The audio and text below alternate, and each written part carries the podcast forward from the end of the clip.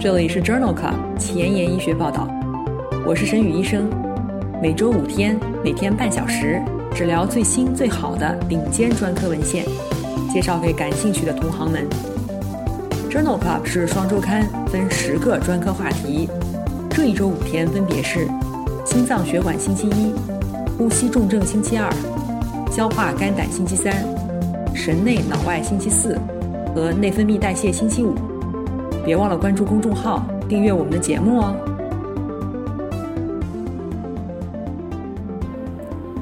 今日头条：一，Nutrition Review，极低碳水化合物的生酮饮食控制糖尿病更好吗？二，Diabetes Care，油性鱼类摄入可以降低二型糖尿病的风险吗？三，BMJ。低升糖指数、低血糖负荷饮食可以改善血糖的控制吗？这里是 Journal Club 前沿医学报道，内分泌代谢星期五，Endocrinology Friday。今天的主题是二型糖尿病的饮食控制。我是主播沈宇医生，精彩即将开始，不要走开哦。今天临床实践的第一部分。我们来聊一聊二型糖尿病饮食控制当中的生酮饮食。二型糖尿病的膳食控制是糖尿病治疗当中最重要的行为干预之一，但是医生以及患者通常对于营养管理的基本知识知之甚少。对于二型糖尿病营养处方的目标，应当控制 A、B、C 三个目标：A. 糖化血红蛋白；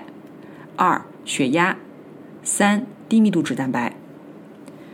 需要控制五个关键问题：一、体重管理和增加体力活动；二、能量摄入和消耗的平衡；三、每日正餐和零食当中碳水化合物的摄入；四、营养成分；五、正餐和零食摄入时间。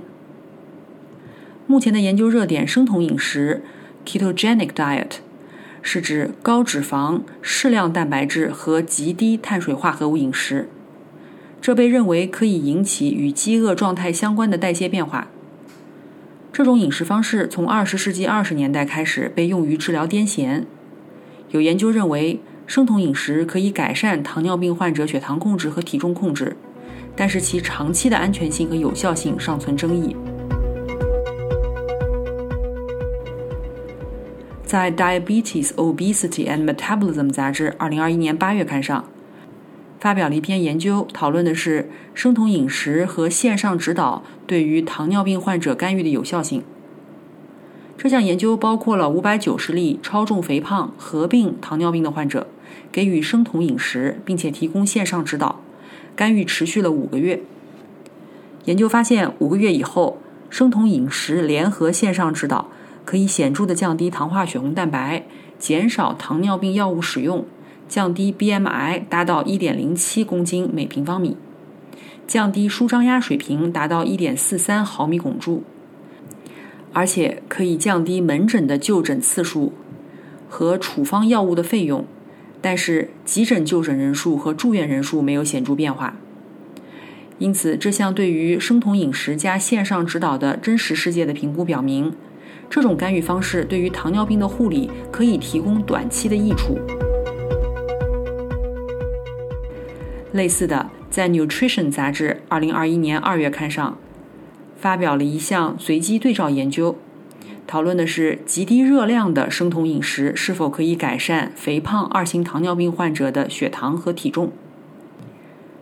该研究纳入了30例35到75岁之间肥胖合并二型糖尿病的患者。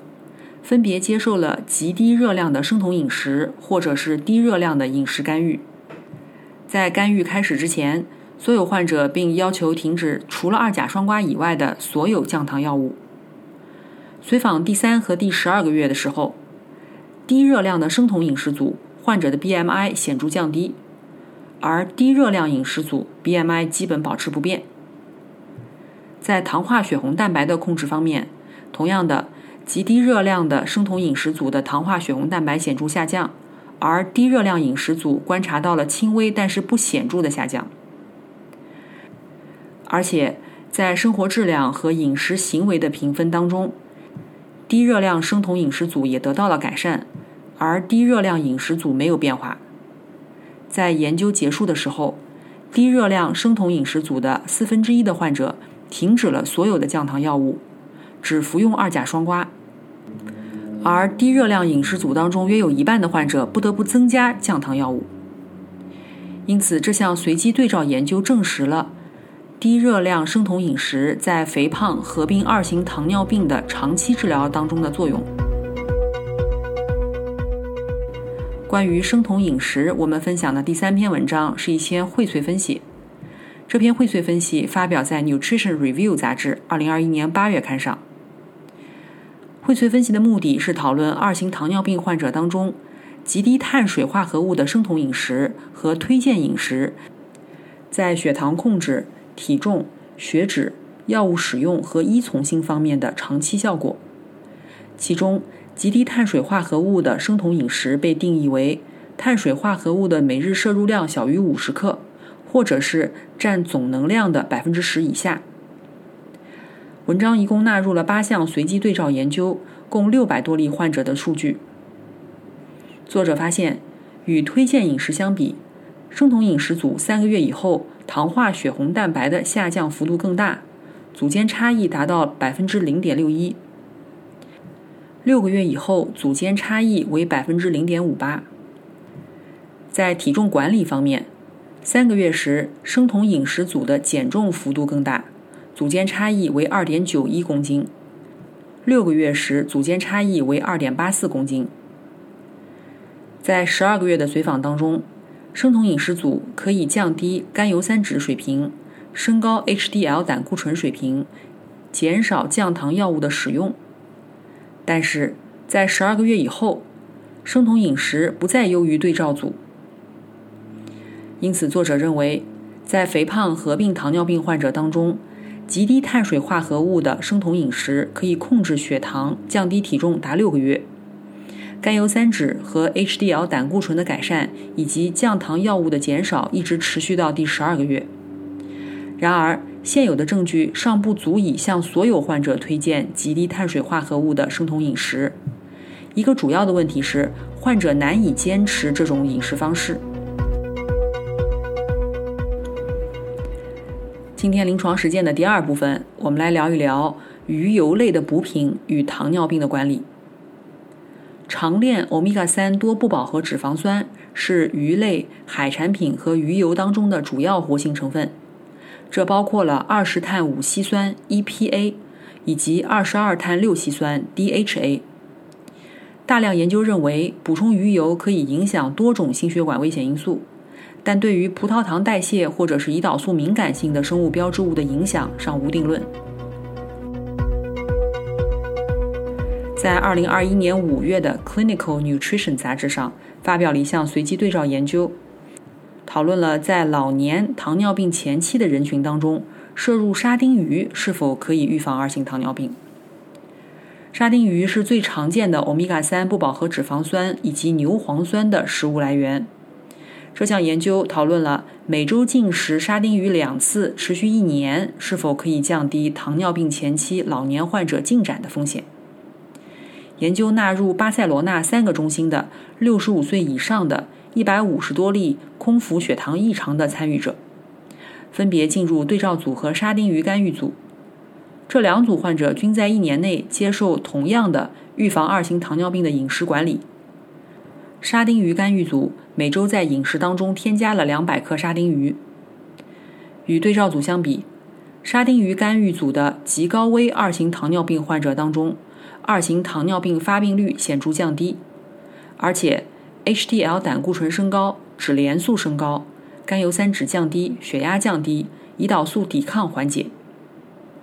沙丁鱼的营养特征包括欧米伽三不饱和脂肪酸、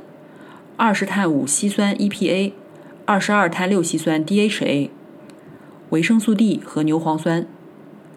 以上观察到的临床获益和牛磺酸、欧米伽三不饱和脂肪酸和胆酸循环代谢产物增加是一致的。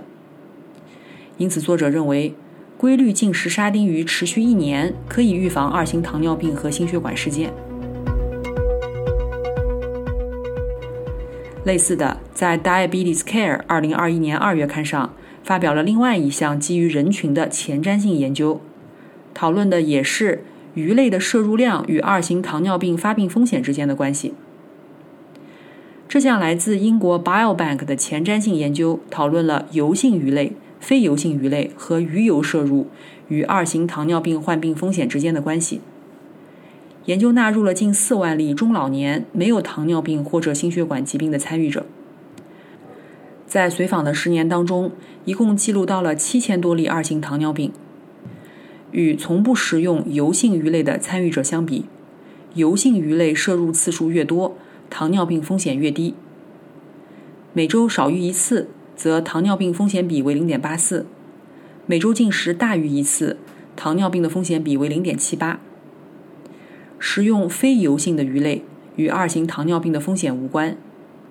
经常服用鱼油类补品的患者，发生二型糖尿病的风险降低了百分之九。每天都服用鱼油类补品的患者，糖尿病的平均风险降低了百分之十八。因此，作者认为油性鱼类摄入与二型糖尿病的风险呈负相关，但是与非油性鱼类摄入量无关。长期的摄入鱼油类补品。也可以降低二型糖尿病的风险。接下来，我们来讨论一下亚油酸的摄入是否可以降低二型糖尿病风险。这一篇前瞻性队列研究的荟萃分析发表在了2021年9月刊的《Diabetes, Obesity and Metabolism》杂志上。这项研究讨论的是多不饱和脂肪酸与糖尿病风险之间的关系。并且通过定量的分析亚油酸及其生物标志物来探讨其与二型糖尿病风险之间的关系。文章一共纳入了三十一项前瞻性队列研究，近三万例患者的数据，以及八万例患者的生物标志物检测结果。研究发现，亚油酸的摄入量越高，二型糖尿病的风险越低，风险降低百分之六。在剂量相关的分析当中。亚油酸摄入量每增加百分之五，二型糖尿病的风险降低百分之十。脂肪组织以及血液当中亚油酸的浓度每增加一个标准差，糖尿病风险降低百分之十五。因此，这项荟萃分析认为，膳食当中亚油酸含量和体内亚油酸浓度都与二型糖尿病风险呈负相关。以上的三篇文章讨论了多不饱和脂肪酸对于糖尿病风险的影响。那么，多不饱和脂肪酸对于已经患有二型糖尿病患者的血糖控制和血脂水平的影响是如何的呢？在2020年5月的《Lipids in Health and Disease》杂志上，发表了另外一篇荟萃分析。这篇荟萃分析讨论的就是鱼油的摄入量对于二型糖尿病患者血糖血脂水平的影响。文章一共纳入了十二项随机对照研究。作者发现，补充鱼油和安慰剂在血糖控制的结果上没有显著差异，这其中包括了空腹血糖、空腹胰岛素、糖化血红蛋白、胰岛素抵抗水平等等。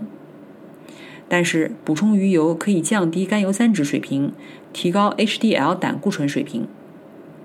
亚组分析当中，亚洲人群以及低剂量鱼油摄入以后。HDL 胆固醇水平更高，长期服用鱼油甘油三酯水平较低，短期干预获益不显著。因此，这项荟萃分析认为，在二型糖尿病的患者当中，补充鱼油可以改善血脂，但是不能够改善血糖。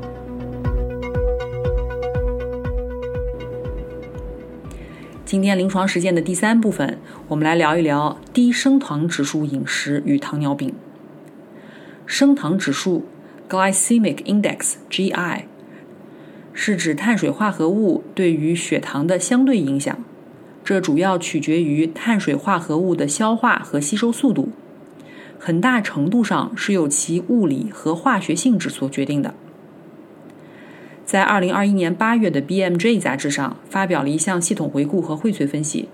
讨论了低血糖指数。和血糖负荷饮食模式对于糖尿病患者血糖控制以及心脏代谢危险因素的影响。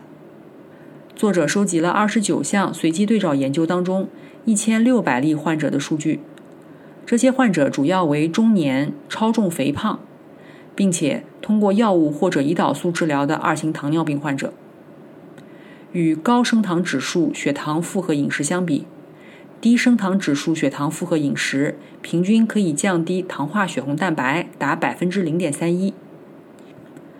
空腹血糖、LDL 胆固醇、非 HDL 胆固醇、载脂蛋白 B、甘油三酯、体重、BMI 和 C 反应蛋白也有所下降，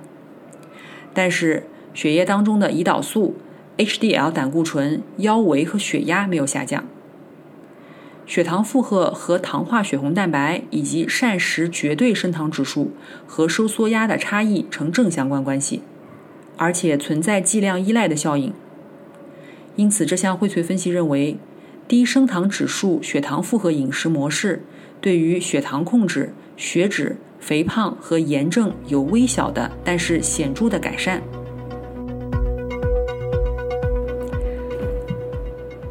类似的。在《Diabetes, Obesity and Metabolism》杂志2021年9月刊上发表了另外一篇 Preview 研究，讨论的是升糖指数和运动在预防二型糖尿病当中的作用。这项研究具体比较了在中高强度运动的基础上，高蛋白低升糖指数饮食和适量蛋白中升糖指数饮食对于糖尿病前期患者减重以后糖尿病发生风险的影响。这一项在八个国家进行的为期三年的多中心随机研究，采用二乘二因子的设计，入组了两千三百多例 BMI 大于等于二十五公斤每平方米的糖尿病前期的患者，经过八周的减重以后，进入了三年的体重维持阶段。体重维持阶段给予高蛋白质、低升糖指数饮食，或者是适量蛋白质、中升糖指数饮食。在三年当中，有六十二例患者被诊断为二型糖尿病。与适量蛋白饮食相比，高蛋白质的饮食患者血糖达到正常的比例更少。特别是高强度运动、高蛋白质饮食以后，血糖正常的患者比例最低，为百分之十一。其他三组均在百分之二十到百分之二十一之间。四组当中，体重变化没有组间差异。因此，这项 Preview 研究认为，运动减重八周以后，饮食控制三年，糖尿病前期患者当中二型糖尿病的发病率远低于预期。虽然维持蛋白质摄入和升糖指数目标并不容易，但是结合减肥、健康饮食和高强度的运动，能够成功的降低二型糖尿病的风险。今天的交叉学科板块。我们来讨论一篇消化科和内分泌科相交叉的文章。这一篇随机对照研究发表在《Diabetes Care》二零二一年九月刊上。研究的目的是确定油炸肉类的摄入量对于肠道菌群和粪便共代谢产物的影响，以及这是否影响患者的葡萄糖稳态、肠道内毒素水平和全身炎症水平。文章纳入了一百一十多例超重的患者。随机分入油炸肉类饮食组，也就是每周四次进食油炸的肉类，或者是限制油炸饮食组。研究同时保持了两组当中食物成分和营养成分的不变，持续四周。作者发现，油炸肉类饮食组的胰岛素生成指数低于对照组，但是肌肉胰岛素抵抗指数、胰岛素、脂多糖。肿瘤坏死因子阿尔法、白介素十、白介素一贝塔的水平均高于对照组。油炸肉类摄入量显著降低了微生物群落的丰富度，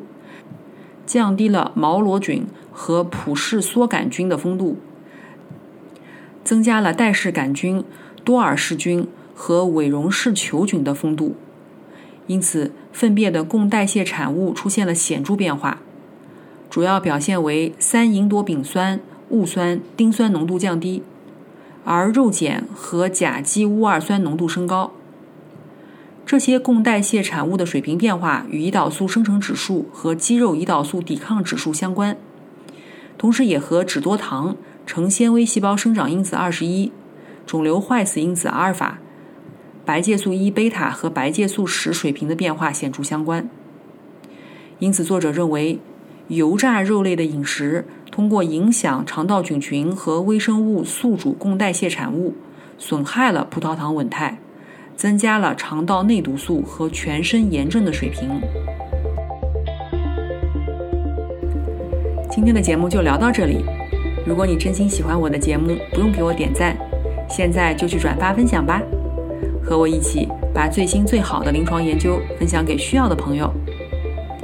下周精彩继续，周一是风湿免疫星期一节目，不见不散哦。